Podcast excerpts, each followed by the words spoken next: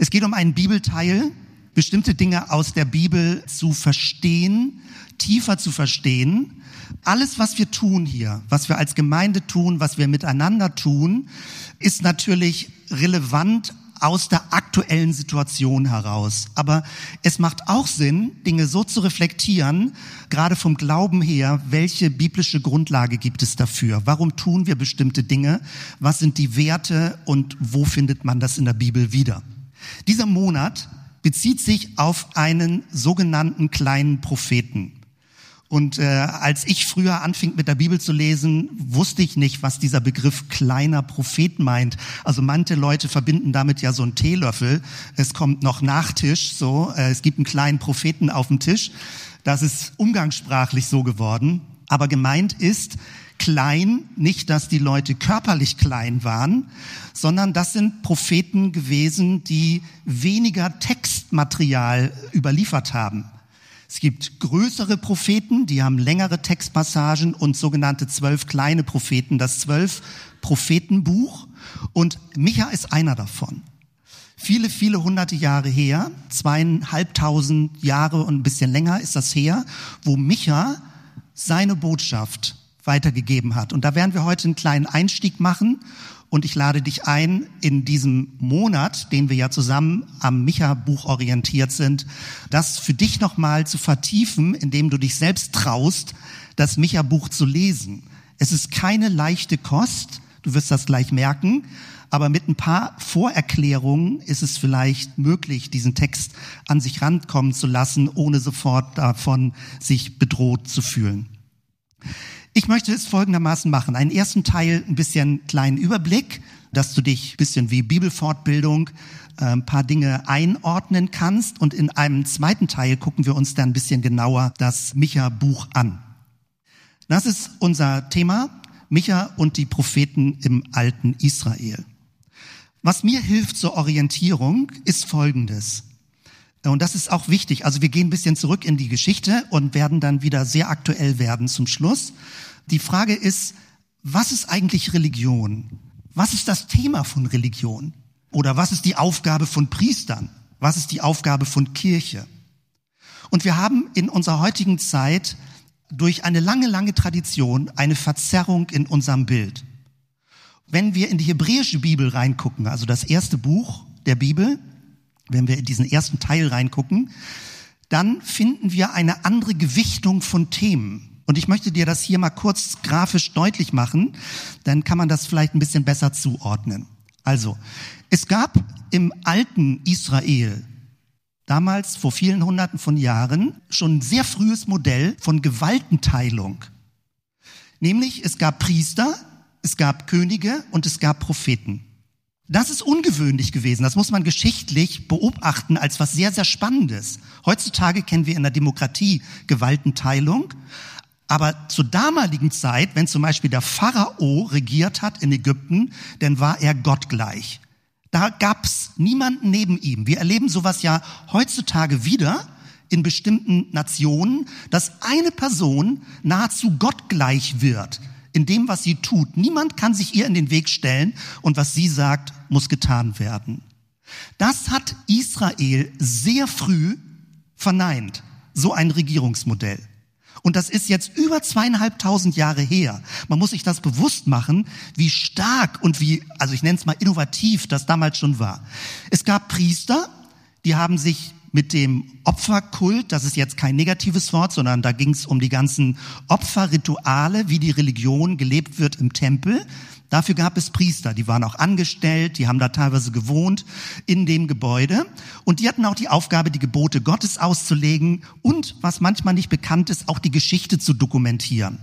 Also das kollektive Gedächtnis zu bestücken und wach zu halten und das Volk Israel kann ja Generationslinien zurückverfolgen über viele hunderte von Jahren. Also ich bin froh, wenn ich drei oder vier Generationen vor mir kenne und die Namen noch. Aber damals gab es ein sehr, sehr hohes Geschichtsbewusstsein. Nämlich, das hing damit zusammen, dass die Überzeugung bestand, Gott handelt in der Geschichte. Das finde ich spannend. Dann gab es Könige und das ist immer ein Konfliktthema gewesen, denn eigentlich ist Gott König. und nicht Menschen. Aber das Volk Israel wollte sein wie andere Völker, so wird es beschrieben im Samuelbuch, und wollte auch einen König haben. Es ging darum, dass man auch einen Anführer brauchte, der Kriege führen kann. Es wird ja auch von vielen Kriegen berichtet in der Bibel. Und Könige sollten das übernehmen. Aber es war immer ein Spannungsverhältnis.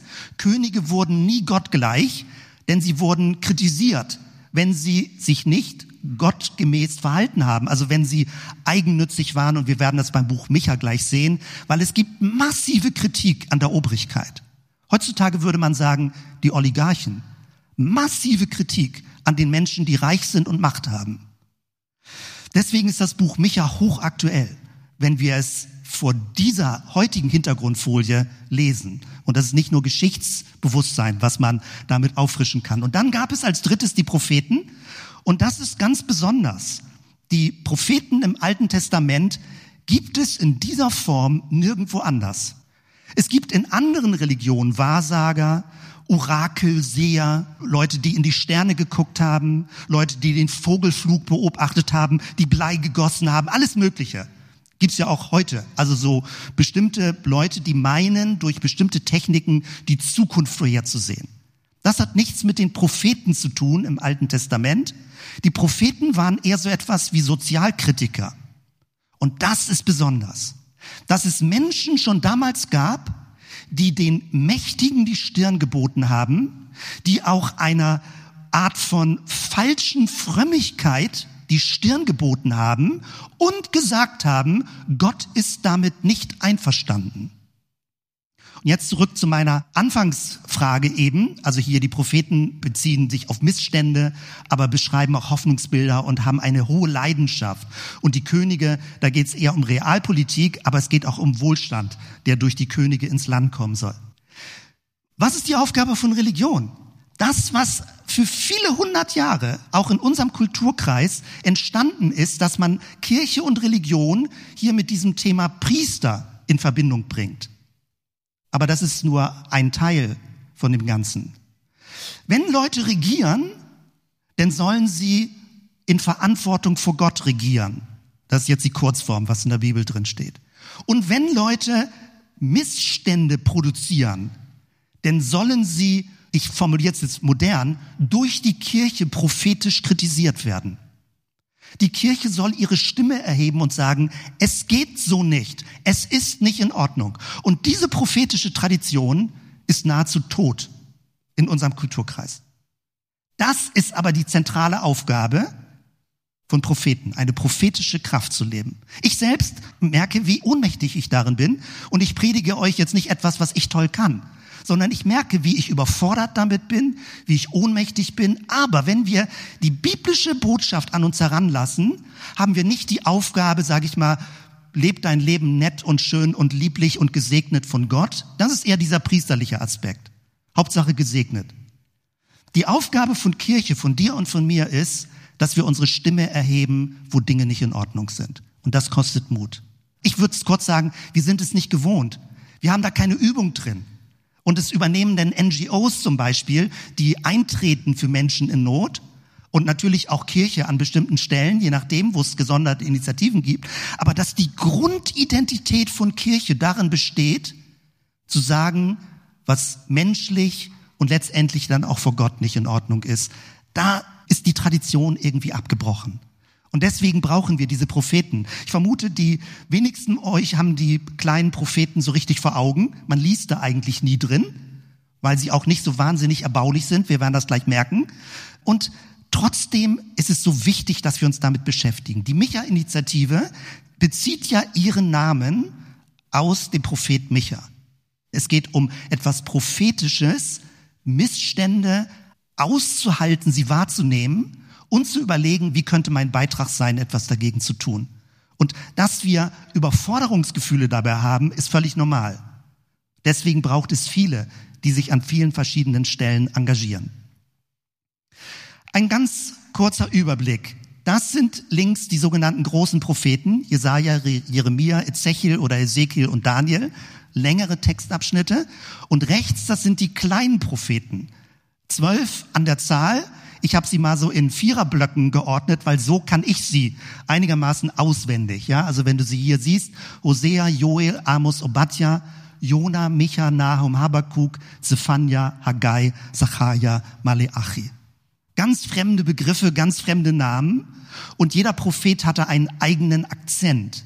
Und sie waren besonders aktiv in der turbulenten Zeit, als Israel anfing, von Großmächten bedroht zu sein und man auch der Obrigkeit in Israel zurückspiegelte, ihr habt an manchen Stellen solche Versäumnisse, wie ihr mit eurer Bevölkerung umgeht, dass gewisse Konfliktdynamiken deswegen zwangsläufig offenbar entstehen. Ein Überblick, ich poste es ja, du kannst es denn dir in Ruhe nochmal angucken, eine kleine Zeitskala. Und bei manchen Propheten ist das total schwer, sie zeitlich einzuordnen. Je nachdem, welches Material du liest, können die ganz alt sein, also Jona, oder manche positionieren Jona hier, weil sie sagen, Jona ist eigentlich nur eine Symbolgeschichte. Es geht gar nicht um eine konkrete Person, sondern es geht um ein Gleichnis in vier Kapiteln. Und dann würde man Jona ganz hier hinten einordnen. Aber die Zeit, in der das Buch Jona handelt und spielt, ist hier die assyrische Zeit. Und dann hast du hier Amos und Hosea, das ist das Nordreich, wo auch Elia und Elisa gewirkt haben.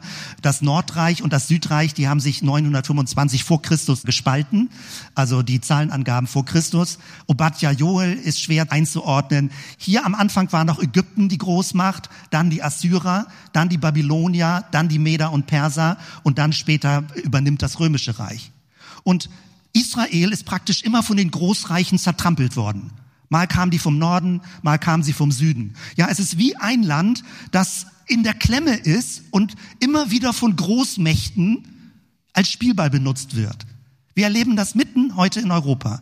Wie Großmächte mal von der einen und mal von der anderen Seite kommen und über Länder rübertrampeln.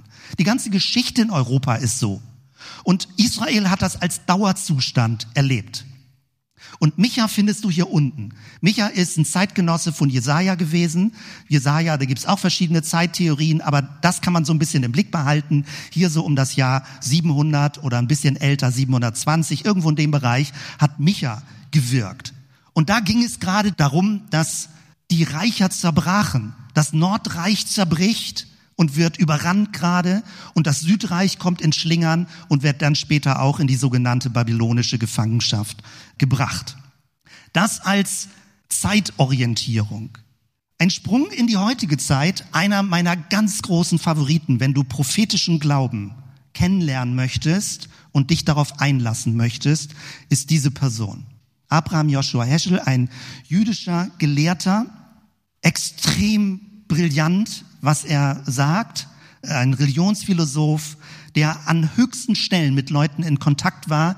Du siehst hier, wann er gelebt hat, 1907 bis 1972 war mit Martin Buber befreundet, war bei den ganzen Civil Rights Movements dabei, also dass es um Bürgerrechtsbewegung Martin Luther King ging. Das ist Abraham Heschel. Wenn du irgendwas von ihm in die Finger kriegst, das ist prophetischer Glaube. Und ich gehe das jetzt nicht im Einzelnen durch. Ein Buch, was jetzt gerade von 2021 bestimmte Schriften von ihm zusammengestellt hat. Seine Tochter dokumentiert sein Leben und stellt die Schriften weiter zusammen. Da siehst du, wie mächtig diese Überschriften sind. Jeder Moment berührt die Ewigkeit. Gott fordert Gerechtigkeit. Ein Muster zum Leben. Die Tat ist klüger als das Herz. Ganz fremd in unserer Kultur. Wir denken immer, das Herz ist so wichtig. Und er sagt, die Tat ist wichtig. Es geht darum zu tun und nicht nur es prinzipiell gut zu finden. Das ist sehr provozierend und herausfordernd. Also wenn du eine Korrektur in deinem Glauben willst, Abraham Heschel. Und ich beziehe mich jetzt auch auf ein Buch von ihm, bisschen älteres Cover, die Propheten, The Prophets. Das ist seine Doktorarbeit, die er 1936 geschrieben hat und er musste dann vor den Nazis fliehen und hat später in New York dann unterrichtet als Rabbiner. Und die ist aber 1962 in verkürzter Form veröffentlicht worden. Und da beschreibt er das, was das Wesen der Prophetie ist.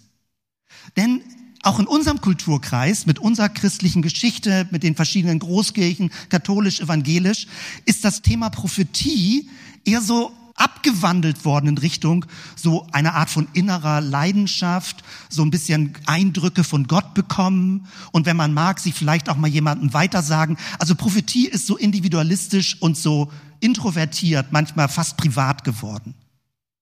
Und er kämpft dagegen und er sagt, nein, die Propheten, das hat weder damit zu tun, dass sie psychisch durchgeknallt waren oder irgendwie einen Persönlichkeitsschaden hatten, nur weil sie so drastisch reden, sondern es hat alles damit zu tun, dass sie leidenschaftlich glauben, dass ihnen wichtig ist, was sie sagen. Sie machen keinen Sachbericht. Also du hast vielleicht auch Club of Rome gelesen. Es gibt ja eine neue Dokumentation, also wie die Welt sich weiterentwickeln wird, Hochrechnungen. Und wenn du Klimaforscher hörst, ich habe vor einiger Zeit einen Bericht gehört von jemandem, der ganz nüchtern die Fakten dargestellt hat, was auf uns zukommen wird, wenn wir nichts ändern. Es war ein sachlicher, wissenschaftlicher Vortrag. Und ich war so beeindruckt, dass die so sachlich geredet hat. Und später gab es eine Diskussion und Rückfragen und Leute haben ihn gefragt, ja, wie gehen Sie damit um, dass seit 15 Jahren alle sachlichen Inhalte klar sind sie immer und immer wieder diese Vorträge halten und es sich so wenig ändert. Ich kann nicht mehr genau seine Antwort wiedergeben, aber sagte, er versucht es immer wieder neu Menschen deutlich zu machen. Und in unserer Kultur ist es so, wenn du zu emotional wirst, hört dir keiner mehr zu. Kennst du diesen Effekt in unserer Kultur? Du musst ganz nüchtern wissenschaftlich sein, aber dann kannst du es auch kognitiv abspalten im Sinne von, naja, das kann man wissenschaftlich so oder so sehen. Immer wenn Leute emotional werden, hat man das Gefühl, du hast vielleicht so ein eigenes Problem jetzt mit dem Thema. Nun beruhig dich mal, wir kriegen das schon in den Griff. Die Propheten waren unter Strom. Die Propheten waren on fire. Und deswegen ist manches so fremd, wenn wir die Propheten lesen. Weil die so rabiat formulieren. Weil die sagen, es geht nicht mehr, wir müssen aufwachen. Ich mag Propheten. Aber mich überfordern auch Propheten. Ich kann die immer nur in so einer gewissen Dosierung lesen. Ja? Und ich habe heute überlegt auch, ob ich euch die Soft-Version präsentiere. So, ich wusste ja, im ersten Teil wird es schon einige dicke Brocken geben, die einen emotional auch durcheinander bringen und aufwühlen können. Und ich dachte, vielleicht muss man im zweiten Teil jetzt das Erbauliche liefern. Ja, es gibt auch erbauliche Bibelstellen im Micha-Buch. Die kannst du an weniger als eine Hand abzählen und das sind die Verse, die du auf Spruchkarten schreibst. Die gibt es auch im Micha-Buch. Aber der gesamte Rest ist anders. Also du kannst es ja selber lesen, wenn du möchtest. Ich gebe dir ein paar Kostproben und werde es an der Stelle dann aktualisieren und du wirst merken, wie aktuell das Buch äh, Micha ist. Ich habe das vorbereitet, ich freue mich. Es geht leider noch nicht ganz fehlerfrei. Es gibt noch einen Bug drin, dass man sich nicht eigenständig anmelden kann. Aber ich habe es so vorbereitet als Bibelkurs. Du kannst es dir als Hörbibel die Kapitel vorlesen lassen. Du kannst sie selber lesen. Du kannst Ergänzungsmaterial dazu lesen. Das Buch Micha. Es gibt keine feste Reihenfolge. Du kannst einfach reinklicken in diesen Kurs, wenn du möchtest, oder wenn ich dich freischalten soll, gib mir kurz ein Signal, können wir auch gleich machen online.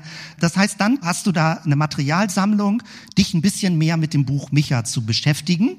Und insbesondere empfehle ich dir aus diesem Buch, Sebastian Rink, toller Typ, FEG-Pastor, der sich tief reinarbeitet in solche komplexen Themenfelder und sie aktuell versucht zu formulieren. Das ganze Buch behandelt die zwölf kleinen Propheten und sehr interessant und lesenswert, wenn du dich damit mal beschäftigen möchtest. Jetzt steigen wir ein. Und ich gehe gleich in die Vollen und du siehst das an diesem Bibelvers. Zweites Kapitel, Vers 1. Wehe denen, die Unheil ersinnen, die Böses ausbrüten auf ihren Lagern, früh am Morgen tun sie es, denn sie haben die Macht. Wollen sie ein Stück Land, so rauben sie es, denn sie haben die Macht. So aktuell ist Micha. Ich brauche die Namen, also die Länder nicht nennen, von denen wir gerade reden. Sie rauben einfach Land. Begehren sie ein Haus, dann nehmen sie es. Sie unterdrücken den Mann und sein Haus, den Menschen und seinen Besitz. Und Micha schreit auf und sagt, das geht so nicht. Wir dürfen das nicht durchgehen lassen. Da gibt es auch null Verständnis für. Null. Wenn sowas passiert. Und nicht so, naja, man kann das auch so, man kann das so sehen. Und man muss auch die Psyche von den mächtigen Leuten verstehen, weil die, ich meine, die wollen ja auch, die wollen ja nicht nur was Böses tun. Doch! Es ist böse. Und der Prophet Micha macht deutlich, es gibt Böses. Wir sind auch in einer Kultur geprägt, ich ja auch. Und wir gehen alle durch einen Lernprozess durch, ist mein Eindruck, dass wir wieder neu verstehen müssen, es gibt Böses. Nicht so, naja, psychisch ist das vielleicht so ein bisschen ein Kindheitsschaden und deswegen könnte das sein, dass ich, das kann alles sein. Es ändert aber nichts daran, dass das Verhalten böse ist. Dass es Menschen umbringt, dass es Menschen zerstört, dass es Familien zerstört, dass es Fluchtbewegungen auslöst. Es ändert nichts daran. Egal wie die Psyche eines Menschen aussieht, es ist böse. Die Propheten helfen uns, moralisch zu orientieren. Die Propheten sagen etwas, was damals auch viele Leute nicht gesagt haben. Es gab sogenannte falsche Propheten, die haben den Mächtigen nach den Mund geredet. Haben gesagt, wenn du den Eindruck hast von Gott, dass du dieses Land jetzt bekriegen sollst, Gott ist mit dir. Wir segnen dich für den Krieg. Hast du die aktuellen Bilder gelesen, gesehen in der letzten Woche? Priester segnen für den Krieg. Wladimir Putin gilt als Auserwählter Gottes und die Kirche unterstützt ihn und ermutigt ihn zu tun, was Gott ihm aufs Herz gelegt hat. Was für ein Schwachsinn. Dass Kirche sowas macht, macht alles kaputt, wofür die Bibel, die Propheten und Jesus in der Bibel steht. Und die Kirche ist dafür da, die Botschaft zu schützen und nicht zu sagen, nein, das kann man so und so sehen. Kann man nicht. Man kann es nicht so und so sehen. Es ist böse. Und dass man mit dem Bösen teilweise nicht reden und verhandeln kann. Ich rede jetzt nicht von konkreten Menschen, ich rede von Mächten. Man kann das Böse nicht bekehren. Das ist so bitter. Ich merke, wie ich seit Monaten damit zu tun habe, mich wieder darauf einzulassen, auf den Gedanken, dass sich das Böse nicht durch Gespräche bekehren lässt. Böses muss zurückgedrängt werden. Man will es nicht wahrhaben, man ist doch humanistisch aufgeklärt, man glaubt doch an das Gute im Menschen. Die Bibel ist da nicht so simpel, dass sie an das Gute im Menschen glaubt. Micha geht in die Vollen. Und das wird sehr konkret. Wenn du die einzelnen Kapitel liest, ich habe jetzt was zusammengestellt. Darüber muss ich klagen und jammern, ganz am Anfang, 1.8. Ich laufe barfuß und ohne Obergewand rum. Ich heule wie ein Schakal. Ich schreie wie der Vogelstrauß. Das sind laute Schreie. Stell dir jemand vor, der so rumläuft. Dann denkst du doch, ist der irre? Aber er hat recht. Und das sind die Formulierungen, die du findest jetzt in der Bibel. Da sagt, hört auf mit eurem Gesabber, ihr Mächtigen, ihr Verbrecher, ihr die Unheil ersinnt, das Recht verabscheut. Was gerade ist, macht ihr krumm. Das Land besudelt ihr. Die Macht wird missbraucht. Ihr verwendet falsche Messgefäße. Bestechung ist Standard. Den sorglos Wandernden reißt ihr den Mantel vom Gewalt. Zion wird mit Blut gebaut. Das Volk wird verführt. Das Land wird geraubt. Einander wird belogen und betrogen. Böses wird ausgebrütet. Windige Betrüger, Gewalttaten. Micha redet so eindringlich. Und wenn du heute das tust, in Russland riskierst du viele Jahre Gefängnis. Und Leute sind so unglaublich mutig, dass sie das machen. Ich bin, keine Ahnung, darf man das so plump und naiv sagen, froh, dass ich noch nicht in dieser komplizierten Situation bin. Ein Regierungsapparat, der dich permanent mit Polizeigewalt ins Gefängnis bringt, dagegen aufzustehen, auch wenn es vielleicht keine Aussicht auf Erfolg hat, dass du demonstrierst und dagegen bist. Niemand weiß, ob uns das irgendwann bevorsteht. Es war schon mal so. Genau so war es schon mal. Und es ist noch gar nicht so lange her. Die Demokratie ist sensibel und muss geschützt werden. Ich habe neuere Umfragen gelesen, wie immer weniger Leute glauben, dass die Demokratie ein gutes Gesellschaftsmodell ist in unserem Land. Immer weniger wie sie sich unsicher sind und sagen, na ja, und die da oben und die machen sowieso ihr Klüngel und Habeck muss weg und Scholz muss weg und alles Mögliche und sagt, was meint ihr? Was meint ihr, dass wenn ihr sagt, die Demokratie muss weg? Was wollt ihr dann? Wieder einen starken Führer? Und an dieser Stelle bist du und ich gefragt, dass wir für die Demokratie werben. Unbedingt. Wo immer du bist. Wenn du solche blöden Gespräche hörst am Arbeitsplatz, sag was dagegen. Man kann Demokratie reformieren. Nicht alles ist immer gut. Demokratie ist ja gerade dazu da, dass Leute sich beteiligen und Dinge reformiert werden können. Ein paar weitere Bibelstellen. Aber sie hassen das Gute und lieben das Arge. Sie schinden ihnen die Haut ab und das Fleisch von ihren Knochen und fressen das Fleisch meines Volkes. Und dennoch verlassen sie sich auf den Herrn und sprechen, ist nicht der Herr unter uns? Ja, die Kirche segnet uns. Wunderbar. Es kann kein Unglück über uns kommen. Ich finde, es wird einem so speiübel, wenn man diese Texte mit der aktuellen Weltlage in Verbindung bringt. Und Micha sagt 3.8, doch mich hat Jahwe stark gemacht, mich mit seinem Geist erfüllt, mit einem Sinn für das Recht und mit Kraft, um Jakob seine Verbrechen zu zeigen und Israel seine Vergehen. Die Leute haben ihr eigenes Volk, ihre eigene Obrigkeit kritisiert. Zu Recht. Nicht im Sinne von, Obrigkeit ist doof, Obrigkeit ist doof. Nicht so ein Unsinngelaber. Sie hatten ganz konkrete Punkte, wo sie gesagt haben, ihr seid Verbrecher in der Regierung.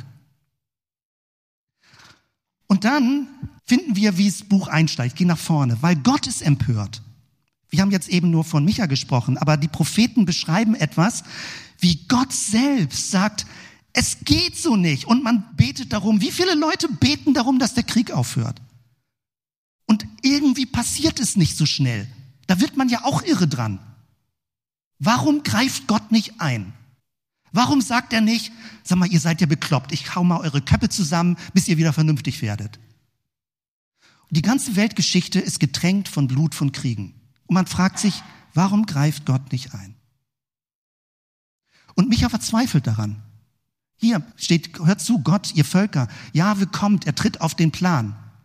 Das ist der Punkt, worum es geht. Aber Micha verzweifelt daran, dass er das in seinem Zeitalter, in seiner Zeitphase so wenig erlebt, dass da was passiert. Es sind große Zeitabstände, wo Dinge sich anfangen zu verändern.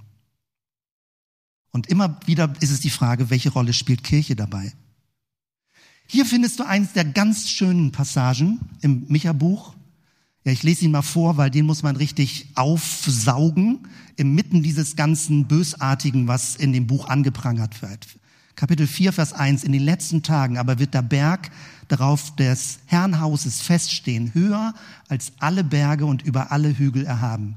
Eine Vision einer neuen Welt. Und die Völker werden herzulaufen und viele Heiden werden hingehen und sagen, kommt, lasst uns hinauf zum Berge des Herrn gehen und zum Hause Gottes Jakobs, dass er uns lehre seine Wege und wir in seinen Faden wandeln. Denn von Zion wird Weisung ausgehen und das Herrnwort von Jerusalem. Er wird unter vielen Völkern richten und mächtige Nationen zurechtweisen in fernen Ländern.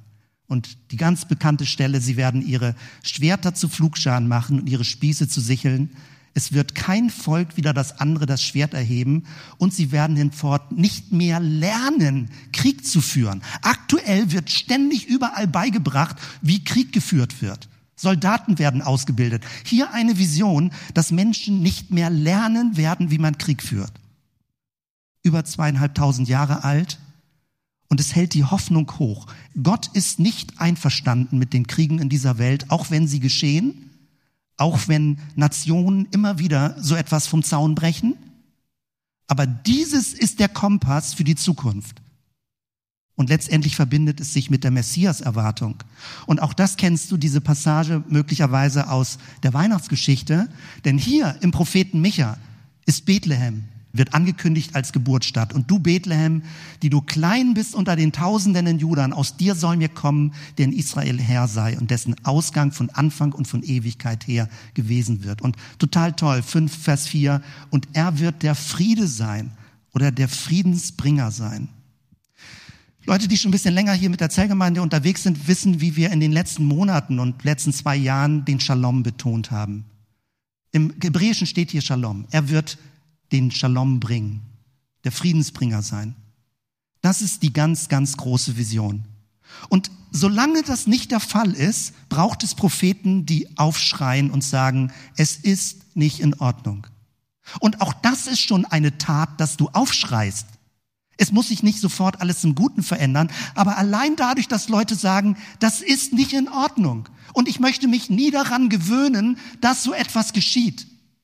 Ich lese jeden Tag Nachrichten und es macht was mit meiner Psyche, dass ich jeden Tag gucke, wie es ist. Und der weiße Elefant im Raum ist, wann wird die Atombombe fallen? Und niemand weiß das. Aber so irre, wie dieser Krieg bisher abgelaufen ist, kann es jederzeit passieren. Und das ist so dunkel. Und ich möchte mich nicht dran gewöhnen, dass diese Welt so böse ist. Gott hat es so nicht gedacht. Ich glaube, Gott rauft sich im Himmel die Haare, wenn er seine Kirche auf der Erde hier erlebt, die sowas auch noch unterstützt und segnet. Ich glaube, Gott wird im Himmel irre, weil er sagt, Leute, sowas habe ich doch nie gemeint. Kirche ist eine heilende Kraft in einer zerbrochenen Welt. Dafür ist Kirche da. Kirche ist eine Versöhnungskraft im Namen Jesu in einer Welt, die im Streit lebt. Dafür ist Kirche da. Und nicht um noch mehr Streit zu produzieren. Da ist dieser berühmte Vers. 6 Vers 8, das ist dir gesagt, du Mensch, was gut ist und was der Herr von dir fordert, nichts als Gottes Wort halten. Das steht sogar nicht im Text. Es geht um das Recht, das eingehalten wird und Liebe üben und demütig sein vor seinem Gott. Ich habe eine andere Übersetzung dazu, da wird es ein bisschen deutlicher. Man müsste eigentlich längst sagen, man hat dir längst gesagt, Mensch, was gut ist und was Jahwe von dir erwartet. Du musst dich nur an sein Recht halten, es lieben, gütig zu sein und einsichtig mitgehen mit deinem Gott. Und davor, wenn du das im Zusammenhang liest, steht, ja, was sollen wir denn tun, um mit Gott uns zu versöhnen und Gott nahe zu sein? Sollen wir mehr Opfer bringen? Sollen wir mehr, also modern formuliert, was weiß ich, sollen wir irgendwelche guten Dinge tun? Sollen wir, also im Sinne von irgendwie mehr Lieder singen, mehr Bibel lesen, mehr spenden und so weiter? Alles gute Dinge. Aber Micha antwortet und sagt, es ist ganz einfach. Du musst nicht wahnsinnig fromm sein. Du musst nicht deine Frömmigkeit dich aufplustern und überall zeigen, was du für ein, was weiß ich, für ein rechtgläubiger Christ bist. Manche stellen ja ihre Rechtgläubigkeit zu sehr heraus. Micha sagt, darum geht's überhaupt nicht. Es geht um ganz wenige Dinge. Ich habe das mal in moderne Sprache für mich übersetzt und dann sieht das Ganze so aus. Das Rechte tun, es geht darum, zu vertrauen, Ehrlichkeit zu leben, Verlässlichkeit, mit gleichem Maß messen, nicht betrügen, nicht das Recht verdrehen. Und das betrifft nicht nur die Kirchenbelange, es geht um Berufsfragen, es geht um Familienfragen, um Verwandtschaftsfragen. Mit gleichem Maß messen, nicht das Recht verdrehen, nicht bestehlen, ehrlich sein. Es ist so einfach. Und nicht, die anderen tun es ja auch. Es ist so einfach, einen geraden Weg zu gehen. Manchmal ist es auch nicht einfach. Aber man könnte es, wenn man wollte. Das Güte lieben ist sowas wie zugewandt sein, mitempfinden, umsichtig, respektvoll, achtsam sein. Und demütig vor Gott meint sowas nicht überheblich reden, sich seiner Fehlerhaftigkeit bewusst sein, lernbereit leben, Gott Gewicht geben. Das ist die direkte Übersetzung von Gott ehren. Da kann man ja häufig nichts mit anfangen. Was heißt das, Gott zu ehren? Es bedeutet Gott Gewicht geben. Die Stimme Gottes ernst nehmen und ihr Gewicht geben. Das bedeutet Gott ehren. Und wir kommen damit schon in die Schlussrunde. Das Micha-Buch hat sieben Kapitel hier einen Vers, wie Micha in dieser inneren Zerrissenheit und Verzweiflung und kurz vorm Durchdrehen, wie er sagt für sich, wie er damit umgeht. Er schreibt hier in Kapitel 7, Vers 7 und 8, ich aber will auf den Herrn schauen und harren auf den Gott meines Heils. Mein Gott wird mich erhören. Und wenn ich auch im Finstern sitze, so ist doch der Herr mein Licht. Micha hat keine Antworten. Er schreit auf, er hat keine Lösung, er sieht nicht unbedingt die Lösung, aber das, was er tut, ist, er gewöhnt sich nicht an das Unrecht. Er schreit auf im Namen Gottes. Er sagt, es geht so nicht. Es geht so nicht. Es darf nicht durchgehen. Das Böse darf nicht die Oberhand behalten. Und mit diesem Vers möchte ich schließen. Dies ist ein Vers, mit dem ich groß geworden bin, in meiner Jugendzeit, es gibt es ein Lied, wo ist ein Gott so wie du? Das möchte ich dir jetzt hier nicht abspielen. Ich werde das mal in die Online-Gruppe mit reinstellen, weil das bricht dem Ganzen ein bisschen die Spitze ab, weil es hat so eine liebliche Melodie. Wo ist so ein Gott wie du? Das ist ein Hoffnungsvers, wenn du das Ganze siehst, was Micha anprangert, wie er verzweifelt, wie er den Schmutz und den Betrug und die ganzen Verbrechen in dieser Welt sieht, endet er das Buch mit diesem Versen. Wer ist solch ein Gott wie du, der dem Rest, also Leuten, die anders leben wollen, diesem Rest seines Eigentums die Schuld vergibt und die Vergehen verzeiht. Du hältst nicht für immer an deinem Zorn fest. Ich finde, wenn man so viel Verbrechen in der Welt sieht und erlebt, ich finde, wir sollten wieder über den Zorn Gottes reden. Und nicht Gott ist lieb und lieb und lieb, auch, aber Gott ist auch zornig. Und ich finde, er hat sehr viel Geduld mit seinem Zorn, dass er nicht sagt, ich ertrag das nicht mehr mit Menschen. Ich ertrag das nicht mehr. Und dass Gott auch noch dafür missbraucht wird, Kriege zu rechtfertigen, toppt alles. Du hältst nicht für immer an deinem Zorn fest und dein dicke Druck, denn du liebst es, gnädig zu sein. Altes Testament. Manche Leute denken, oh, im Alten Testament, da ist doch Gott immer nur so gewalttätig. Völliger Quatsch. Die Propheten haben von der Barmherzigkeit und der Liebe Gottes gesprochen. Die Könige, die Kriege geführt haben, haben das nicht unbedingt immer verstanden. Aber wenn du die Propheten liest, kommt das sehr stark durch. Gottes Zuwendung. Gott leidet mit, dass die Menschen nicht miteinander klarkommen. Und dann Vers 19, er wird wieder Erbarmen mit uns haben. Er wird niedertreten unsere Schuld. Ja, du wirfst all unsere Sünden in die Tiefen des Meeres hinab. Ich merke, wie, ich habe jetzt länger und auch mehrfach das Buch Micha gelesen, wie ich, wenn ich mich wieder damit beschäftige, wo ich merke, es ist so ein Brennen für das Gute da drin. Eine Energie für das Gute und ein Aufschrei, dass das Böse nie normal werden darf in dieser Welt. Und ich würde mich total freuen, wenn uns das irgendwie gelingt, wie auch immer, dass wir diese prophetische Atmosphäre auch in unserer Gemeinschaft wieder begrüßen und willkommen heißen, dass wir uns daran tasten, so zu leben. Du darfst deine Stimme erheben. Du darfst sagen, es ist nicht in Ordnung. Wenn du etwas siehst, vielleicht gehst du Leuten damit auf die Nerven. Du musst es ja nicht abfällig und negativ oder gemein sagen. Aber du darfst deine Stimme erheben. Du musst nicht einfach nur still gesegnet leben. Du darfst laut werden.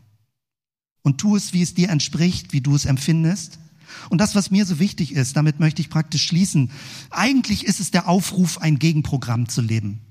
Nicht in dieser Welt mitzuschwimmen und sich an Negatives, an Böses, an Korruption, an Verbrechen, an Hinterhältigkeiten zu gewöhnen zu sagen, naja, wenn das alle machen, dann mache ich das auch sondern es ist der Aufruf, ein Gegenentwurf zu leben. Das heißt, frag nicht, ob andere das auch tun.